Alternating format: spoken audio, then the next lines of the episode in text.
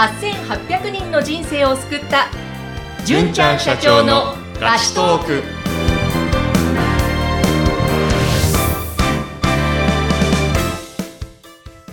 こんにちは。ピーチ株式会社の宮下です。こんにちはインタビュアーの山口智子ですさて、この番組、いつもはピーチの代表取締役、尾崎淳一郎さんに、淳ちゃん社長にナビゲートね、していただいているんですが、今日は実は実は、えー、なんと、秘書であり、ピーチ株式会社の秘書であり、また総務営業アシスタントも担当されている宮下遥さんにご登場いただいています。はい。ちょっと初めてでいた。します。はい。ドキドキしてますかね？大丈夫でしょうか？はい。ちょっとドキドキしますが、楽しもうという。楽しんでいますね、今は。はい。すごくいい笑顔で今お話ししてくださっているんですが、あの、宮下さんには、まあ、普段お仕事のいろいろな業務の中で、一つこのエンジニアの方々のために、まあ、仕事や人生を豊かにするためにどうするかみたいな、そんなね、素敵な会議があって、ファシリテーターもされていると。まあ、そういったところから、いろいろとね、今日お話しいただきたいと思いますが、どんなテーマで進めていきましょうか？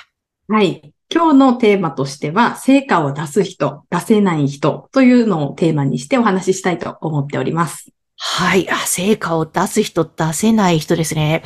ちょっとすごく気になりますね。どんな違いがあるのか。えこれ具体的にどんなことなんでしょうか？そうですね。えっと、まあ、仕事をしていて、やっぱりいろんな問題とか悩みっていうのは出てきますよね。出てきますね。なんか前に言っていたことと違うな、とか、意味のないことを押し付けてくるな、とか、話が通じない。あとは、〇〇しておいて、と依頼されたんですが、説明もなく、与えられた情報も少なくて、何をすればいいかわからないっていうようなね、悩み、問題っていうのが出てくる時もあると思います。はい。はい。私もなんか以前、あの、エステサロンで働いていた時があったんですけれど、うん上司が気まぐればかり言う方でうん、意味のないことばかり指示があり、イライラしていたことがありました。ありますよね。なんでみたいなことありますね。はい。うんうんそういった時はね、やっぱ、実際反抗していたんですよね、あの時って。振り返ると。うんうんはい。ただ、あの時に指示に対して、なぜそれをする必要があるのかっていう意図を聞けていれば、イライラしなかっただろうなと思っています。なるほど。指示に対しての一答ですね。そうかそうか。それも聞かずに、なんだよ、みたいな感じで。ああ、私も反省しました。そういう時結構今もありますね。うんうん。ありがとうございます。まあ、こうやって、あの、他人に対して愚痴を言っても何も解決しませんよね。はい。で、まず、人って他人を責めるようにできているそうです。うん、うん。心理学や社会学などの研究によって、人は自分自身を守りたいという本能があり、他の人を責めることで自分の自尊心を守ろうとするそうです。まあ防衛本能ですね。はい。まあだからちょっと可愛い部分でもあるといえばあるんですかね。そういうとこもあるよなと。うんうんうん。はい。あと、本能で他の人のせい、多責にしがちっていうことなんですね。うんうんうん。また、他人は変えられないっていう言葉がある通り、他人に矢印を向けても何も解決しません。おっしゃる通りですね。うんうん。なので今日は自分に問いかける疑問文次第で起こった問題や悩みに対する捉え方が楽になる方法をお伝えしたいと思います。わあ、ありがとうございます。ぜひ具体的に聞きたいなと思っていたのでお願いします。はい。まず、早速ちょっとともこさんに2つ質問をしたいと思います。はい。はい。例えば、ともこさんの部下が遅刻したとしますね。はい。はい。部下に対して、なぜ遅刻したんですかって聞くと、何と返ってきそうですか？そうですね。なぜ遅刻したんですかと聞くと、いや朝電車が遅れてとか、娘が急に熱を出してとか、そういったことが予想されます。そうですね。まさに。はい。うんもう一つ質問しますね。はい。はい。部下に対してどうすれば遅刻せずにここに来れましたか？と聞くと何と返ってきそうですか？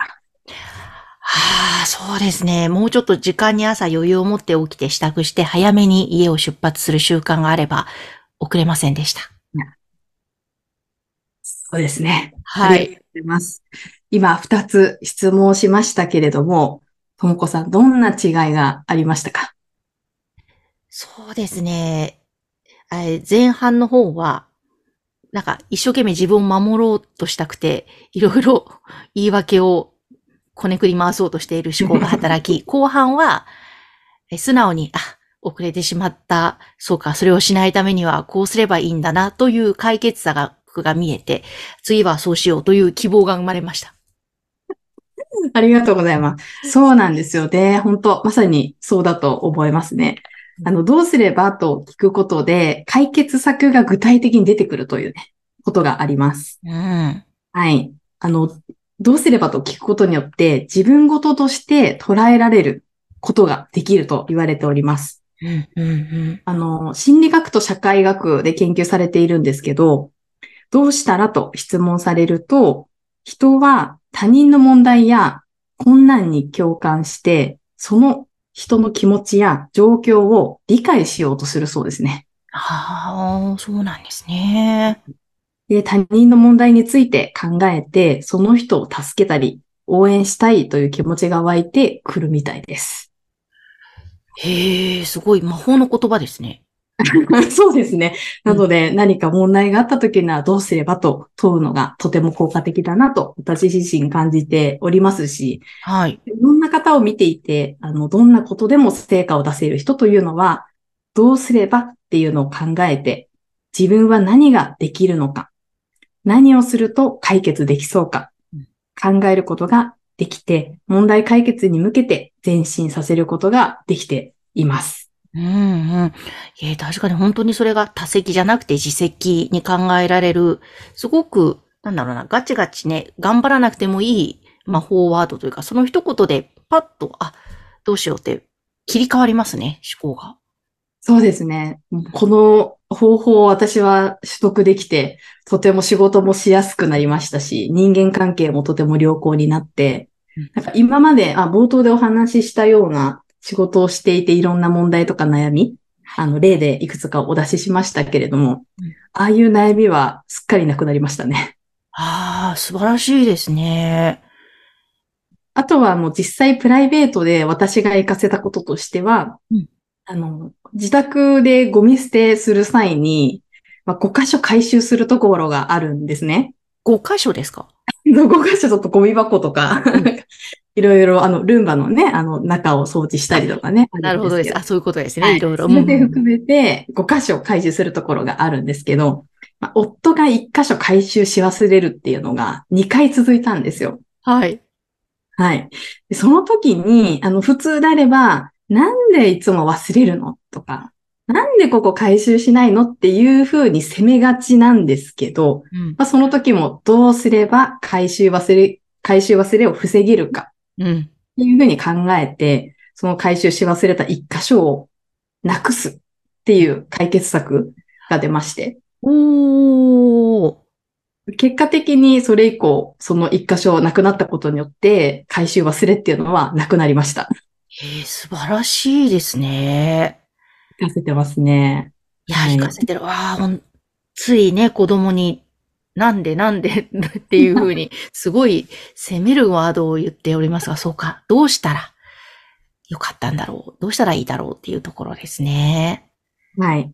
あとは仕事だと、あの、A さんが期限までに対応してくれないっていうことがあったんですね。うん通常であれば A さんに対してなぜやらないんですか？って聞きそうなんですけれど、うん。どうすれば A さんが期限内に対応してくれるのかっていうのを考えて、解決策としては A さんにリマインドをしようとか、A さんに何か困っていることはないですか？っていうふうに聞いてみる。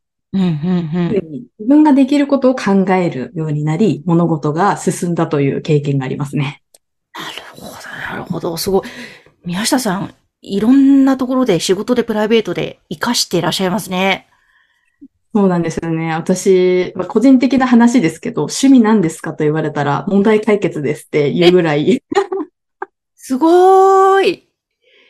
やもうすごい惹かれますけれど、最初にね、あの、こういうことをお話しすると。いや、でもそれ、ね、快適に楽しく楽に人生楽しむ、生きていくために、いいですね。宮下さんのそのスキルは他にも聞いてみたい気がしますが。でも、今回お伝えしているのが一番その、私の中で腑に落ちて、やっぱり体験して変わったなっていうことなので、こう、お伝えしているというのがありますね。いやー、素晴らしい。ありがとうございます。今日ね、本当にすぐにできることですもんね、これ。そうですね。ただ、一点だけちょっと補足したいんですけれども、はい。他人を責めることが悪いっていうふうに言いたいわけではないです。うん、うん、うん。他人を責めてもその問題が解決しないことが多いので、自分自身が苦しいだけになってしまうので、問題や悩みなどがあった時に、どうすればと自分自身に問いかけるのがおすすめというのをお伝えしたいです。うん。ですはいね。本当そうするといつまでもぐじぐじ責めないで自分ももやもやしないで済みますもんね。そうですね。はい。あとは問題や悩みが解決しないから、仕事を変えようとする方もいるかもしれませんけれども、おそらく同じような問題や悩みでまた悩むと思います。うん。はい。なので問題が起こったとき、どうすればと自分自身に問いかけることは、仕事でもプライベートでも活かせるので、ぜひ試していただきたいなと思っています。そうですね。ぜひぜひ今日のね、ことはすぐに実行できると思いますので、ぜひ皆さん参考にしてください。えーということで、今日はピーチ株式会社入社5年目というはい、そうです。秘書、総務、営業アシスタントいろいろ担当されています、宮下遥さんにお話いただきました。えーとってもいいお話ありがとうございました。ありがとうございました。